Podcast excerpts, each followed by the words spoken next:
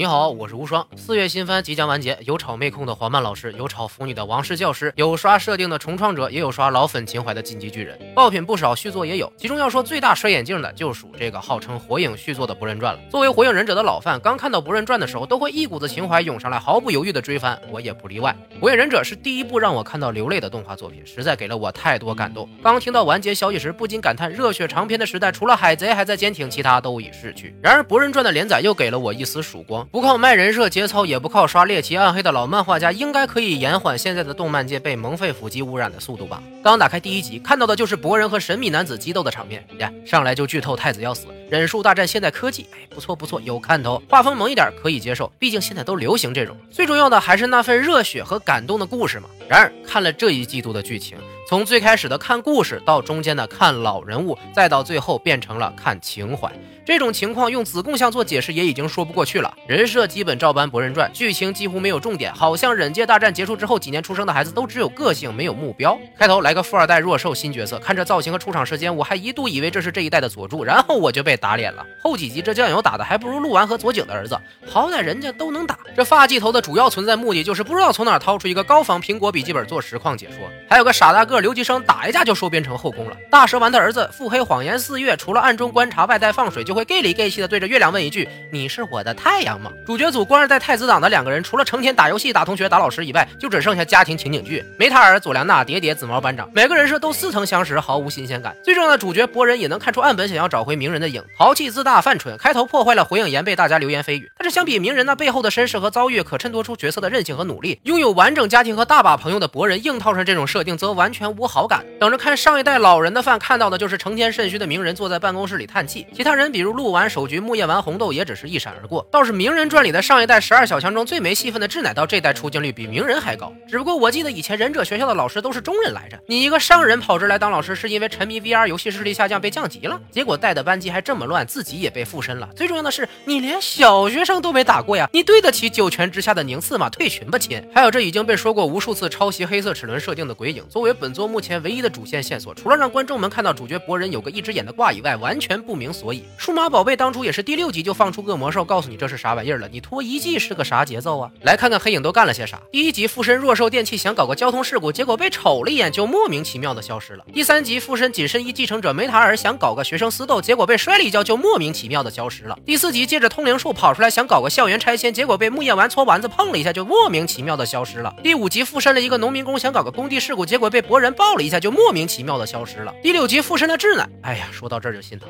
附身智乃想要搞个教学事故，结果被小四月抱了一下，也莫名其妙的消失了。鸣人这里从没输过的智乃用耻辱的败绩换来了这么多戏份，潜规则害人不浅。第七集附身了一个穿哈利波特隐身斗篷的跟踪狂，想搞个尾行 play，结果吃了个薯片就莫名其妙的消失了。第九集附身了一个胖子演员，想要搞个凑粉事件，结果被踹了一脚就莫名其妙的消失了。第十一集附身了邮局老板，想搞个致敬小南的 cosplay，结果被小学生临时工组团怼了一下就莫名其妙的消失了。这难度比黑色齿轮差多了，好吧？纵观目前演出的剧情，主线搞得跟日常一样，连基本的设定交代都略过了，弄得我十分怀疑现在的剧情也是《鸣人传》的原创动画组做的。有人说日常怎么了？我就是喜欢看日常，本来就是下一代小孩的故事，鸣人小时候的故事不也很多日常吗？哎，没错，但是我记得十年前看《鸣人传》最重要的开头部分，就是鸣人和伊鲁卡胜似父子的师徒情，卡卡西班四人小队的羁绊训练，还有大桥上再不斩对白的临终告白。越看越燃，燃完就哭，哭完接着燃，节奏正好，全程亮点，这才是当初《鸣人传》刚问世就能瞬间圈粉无数的剧情啊！但是现在每看一集《博人传》，竟然觉得时间过得很慢，设定混乱，剧情无趣，让我觉得岸本先生讲故事的水平直线下降。不知道是为了现在普遍低龄化的观众所做的妥协，还是作者本人的思维结构产生了变化。至少看完现在播出的集数，作为火影的老粉，已经全然感受不到丝毫的热血和对后续发展的期待。仿佛又回到了《鸣人传》后期剧情无力的时候。如果说因为是续作问题，所以才会有各种各样的设定问题，那我只能拿出 JoJo 来反驳了。人家漫画续作八代，动画出了四代，不光剧情没有退步，甚至还越来越精彩。拿续作来当挡箭牌，这事儿我可忍不了。为什么《火影忍者》以及大部分所谓的优秀长篇作品最精彩的就是开头部分，结尾和续作却都不如人意呢？我今天总结了一点原因，也是个人观点，如果不服可以讨论。在下拙见，好的作品和伟大的作品的差别就在于人物和故事的服务关系。如果故事是为人物服务的，打造出了一个或者几个可以被观众记得的角色，这是好的作品。如果人物是为故事服务的，哪怕把主角换一个，甚至干脆撤掉，整个故事仍然能被津津乐道，这才是伟大的作品。拿《名人传》来举例子，前期之所以有意思，是因为除了主角鸣人和佐助以外，还有众多有个性的人物可以撑起一个个故事，塑造了许多经典的画面，比如再不斩和卡卡西的对决，三代火影对战大蛇丸，五爱罗对战军马吕，自来也对战佩恩，有这么多好的故事拼接起来形成的火影世界，才是完整而精彩的火影忍者。鸣人和佐助只是其中最浓墨重彩的部分，让这个故事有一条清晰的主线，是给故事服务的。就算一段时间看不到他俩，也不妨碍故事的精彩程度。但是后期的鸣人传，所有的剧情故事都在围绕鸣人和佐助，整个服务关系倒了过来。如果没有鸣人和佐助，这个故事就没法看了。这纯粹是故事的写法发生了变化，让后期的剧情和之前比显得苍白无力，失去了开始的趣味。尽管动画原创组多加了很多其他人物的剧情，也挽救不了故事的窄化了。所以最后几十话最经典的剧情不是主角明佐，而是宁次之死啊！我以前看到很多评论说《火影忍者》不如《海贼王》，当时不太理解，但是现在我感受到了岸本确实不如尾田会讲故事。